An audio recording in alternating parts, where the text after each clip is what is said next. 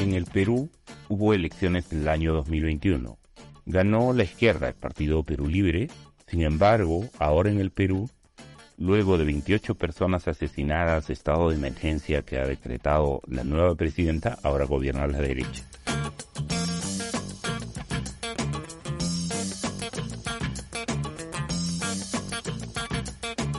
¿Cómo es posible que en el Perú, habiendo ganado la izquierda, ahora tengamos al presidente Pedro Castillo detenido, preso, su familia exiliada en México y la derecha gobernando?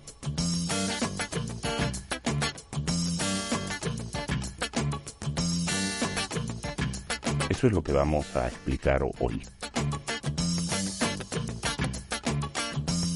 Ocurre que el presidente Pedro Castillo, un hijo de campesinos, un profesor rural de la región de Cajamarca, donde yo vivo, ganó las elecciones.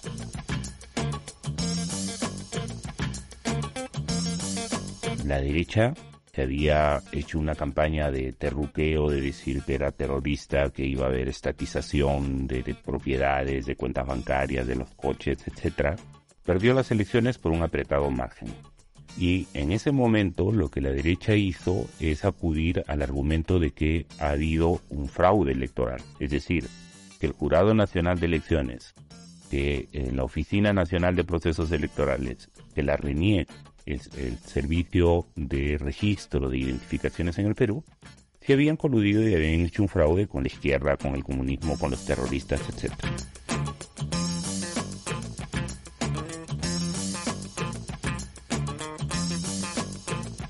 crearon una comisión investigadora en el Congreso de la República, donde ellos, juntos con Fujimorismo, con Renovación Popular, es un partido dirigido por un fascista empresario que tiene millonarias deudas con el sistema tributario y que es miembro del Opus Dei, se pusieron de acuerdo con otros grupos menores para demostrar que la investigación del Congreso de la República conducía a los indicios de fraude, a los acuerdos que habían habido entre la izquierda comunista y el sistema electoral.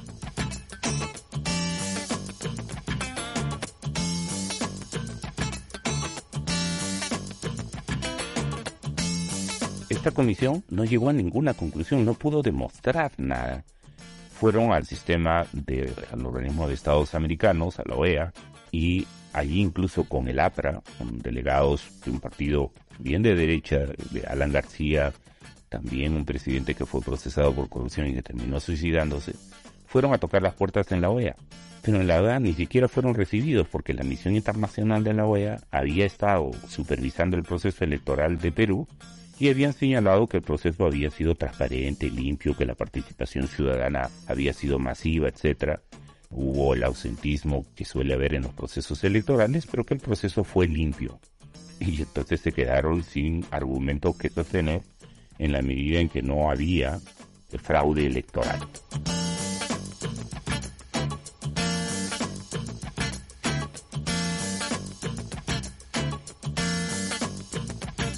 Como no pudieron durante la campaña electoral con sus medios de comunicación, con sus discursos agresivos, subidos de tono, incluso muchos de ellos violentistas, eh, ya pidiendo la muerte de los candidatos opositores de izquierda, que no pudieron luego demostrar que había fraude, comenzaron con el proceso de desestabilización, que aquí se le ha llamado un proceso golpista desde el Congreso de la República. Para ello comenzaron a censurar ministros, censurar gabinetes, etcétera, y generar una situación de inestabilidad permanente, señalando que efectivamente este presidente iba a seguir la vía de Chávez, la vía de Bolivia, la vía de Argentina, y que estábamos en un peligro grave para el país. Que va a ocurrir estas estatizaciones y que va a ocurrir una dictadura, etc.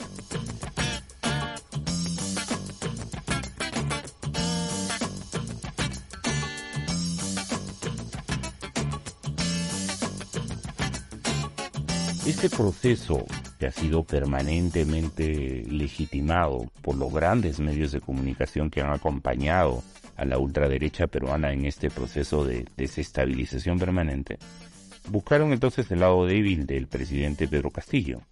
Y el lado débil del presidente Pedro Castillo era que en principio él no era un hombre de izquierda. Pedro Castillo militó, fue candidato además de un partido que llamamos de centro derecha, que es el Partido Perú Posible del expresidente Alejandro Toledo. Alejandro Toledo, que como Perú lo sabemos bien, es también un presidente procesado por temas de corrupción, se halla prófugo de la justicia en Estados Unidos, allí un juez ya ha autorizado su retorno al Perú, están en el proceso de extradición para que retorne. En el partido político de Alejandro Toledo es que Pedro Castillo había sido candidato a la alcaldía. Pero él luego de haber sido miembro de este partido político y candidateado por ellos, participó como parte de un sindicato magisterial en una famosa huelga magisterial del 2017. En esa huelga del 2017, él se alió con un conjunto de bases sindicales del conjunto del país y fue a Lima y cuestionaban la dirección política del Sindicato Único de Trabajadores de la Educación Peruana, que siempre ha sido conducido por un partido de orientación de izquierda maoísta, y él lo cuestionaba. Y cuestionaba la reforma educativa, cuestionaba que había corrupción en el sindicato, a través de este sindicato paralelo, para el cual él se alió con maestros que venían de extrema izquierda, se, se hablaba de la presencia de Sendero Luminoso en sus filas, etcétera y este profesor se hizo conocido a nivel nacional por la huelga magisterial antes de la pandemia, estamos hablando del año 2017. Reaparece como candidato de Perú Libre, un partido de orientación manifiestamente comunista, liderado por Vladimir Cerrón, que era gobernador regional de Junín. Pero Vladimir Cerrón no podía ser candidato a la presidencia de la República teniendo la inscripción de su partido a nivel nacional, porque él había sido procesado por corrupción, tenía una sentencia que lo inhabilitaba. En ese contexto es que Pedro Castillo es escogido como candidato de Perú Libre para representar en las elecciones del 2021 y gana las elecciones. Y como él mismo ha señalado, él no sabe cómo ganó las elecciones, porque lo dijo en su mensaje presidencial, el pueblo lo había favorecido, luego en varias reuniones señaló que no estaba preparado para gobernar y en vez de apoyarse en el partido con el que ganó las elecciones, lo que hizo es abrirse un flanco con Perú Libre y quedarse sin el respaldo de la bancada. La bancada congresal, la representación se dividió, se dividió en varios fragmentos y lo que ha ocurrido es que se quedó sin representación en el Congreso. Para eso, una representación leal, propia, digamos, fortalecida por la dirección del partido político que le llevó al gobierno. Eso no tuvo Pedro Castillo. Y para lo cual él negoció con diversas facciones del Congreso de la República, ofreciendo ministerios y haciendo que varios ministerios recayeran incluso en manos de la derecha o que cayeran en manos de la llamada centro derecha.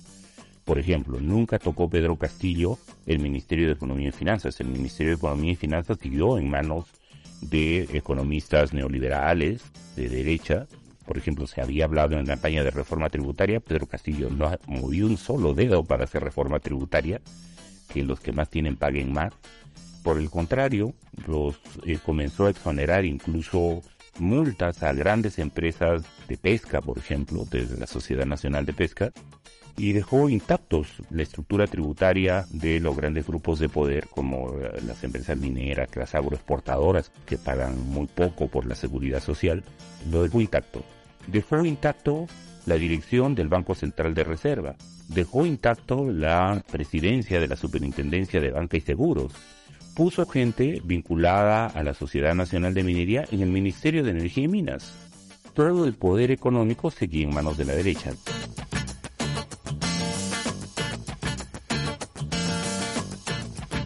Los ministerios sociales y algunos otros se los retuvo para la gente que lo había apoyado, para los partidos políticos de izquierda. El partido de Verónica Mendoza tuvo hasta cinco ministros, eh, si mal no recuerdo, en el gobierno. Pero luego se fue deshaciendo de ellos para entregar esos ministerios a congresistas o fuerzas políticas que le dieran el apoyo en el Congreso y dejaran de desestabilizarlo.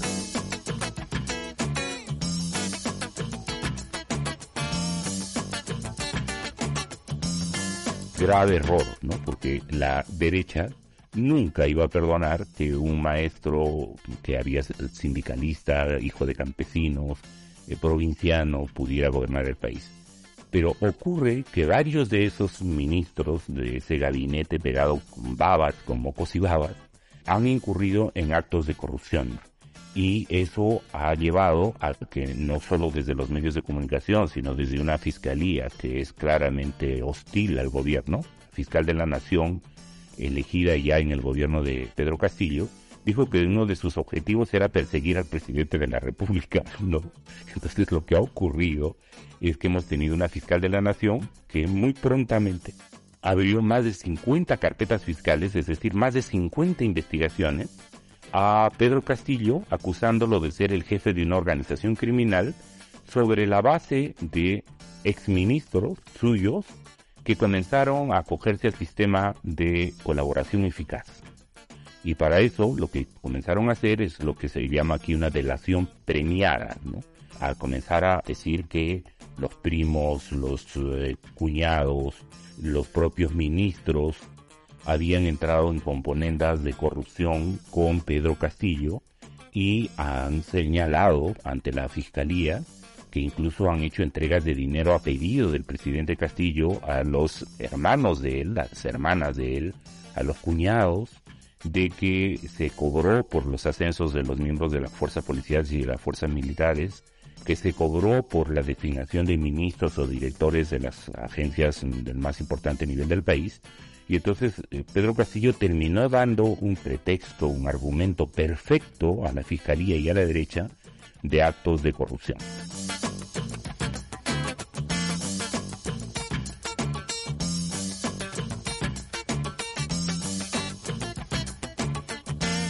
Y eso ha llevado a que entonces el día 7 de diciembre el Congreso de la República se colocara en una situación en la que iban a votar la vacancia. Pero ocurre que Pedro Castillo el día anterior estuvo haciendo consultas con las fuerzas militares y con algunos de sus propios ministros más leales, los demás ni siquiera se enteraron, y salió a decir en un mensaje a la nación de que él intervenía, disolvía el Congreso, intervenía el Poder Judicial, intervenía el Ministerio Público. Eso llevó a que el Congreso tuviera el pretexto para calificarlo constitucionalmente como golpista, porque de hecho dio un autogolpe.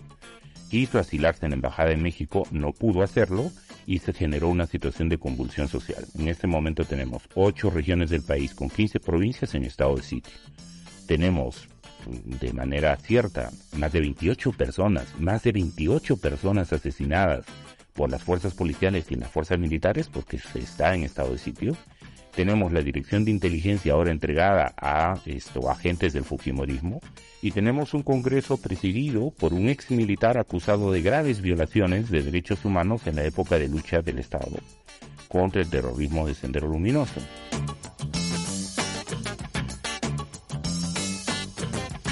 En consecuencia, lo que estamos teniendo en este momento es un gobierno de derecha con la vicepresidenta que candidateó con Pedro Castillo, entregada completamente a manos del Fujimorismo y a manos, a manos del gran capital. La CONFIEP, la Confederación de Empresas, le ha dado el visto bueno, le ha dado su apoyo.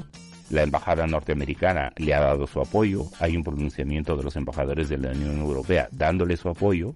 Y diversas instituciones felices de que, habiendo sido el año 2021 el año en el que los pueblos del Perú, la mayor parte de la ciudadanía, por un estrecho margen, le dio la presidencia a Pedro Castillo pidiéndole que haga reforma tributaria, pidiéndole que devuelva el carácter público del sistema de seguridad social, pidiéndole que cobre más eh, impuestos para resolver los graves problemas de educación y de salud que tenemos en el país. Ahora resulta que tenemos a una presidenta, Adina Boluarte, eh, apoyada por las Fuerzas Armadas, las Fuerzas Policiales, apoyada por la Embajada Americana y los empresarios del Perú, colocando ministros que vienen del Fujimorismo y la derecha gobernando en el país, gobernando a sangre y fuego.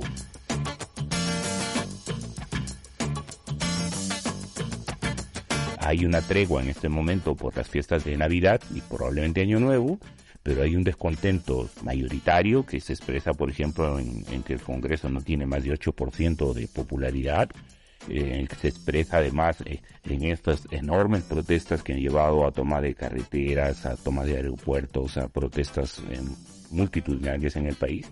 Y estamos entonces en una situación de democracia con pronóstico reservado. se habla de que aprobarían las próximas elecciones para el año 2024 y la propuesta ciudadana, las protestas ciudadanas lo que dicen es que estas elecciones ocurran lo más pronto posible, el 2023, que se vayan todos, que se vayan los del Congreso, que se vayan los del Ejecutivo y que además se convoque a un referéndum para nueva constitución para cambiar la constitución fujimorista, constitución neoliberal que nos está llevando a estos niveles de desigualdad y a estos niveles de depredación y de saqueo de los recursos naturales.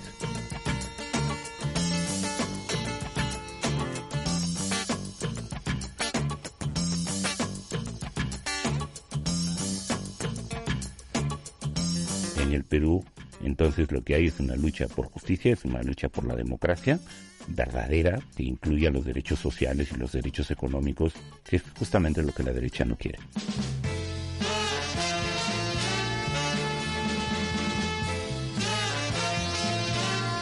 Este y otros tantos audios como este de Enfoque Crítico puedes encontrarlos en plataformas y redes sociales como iBox, Amazon, Spotify, iTunes, arroba enfoque crítico guion bajo en Twitter, facebook.com barra debate a fondo y caos en la red.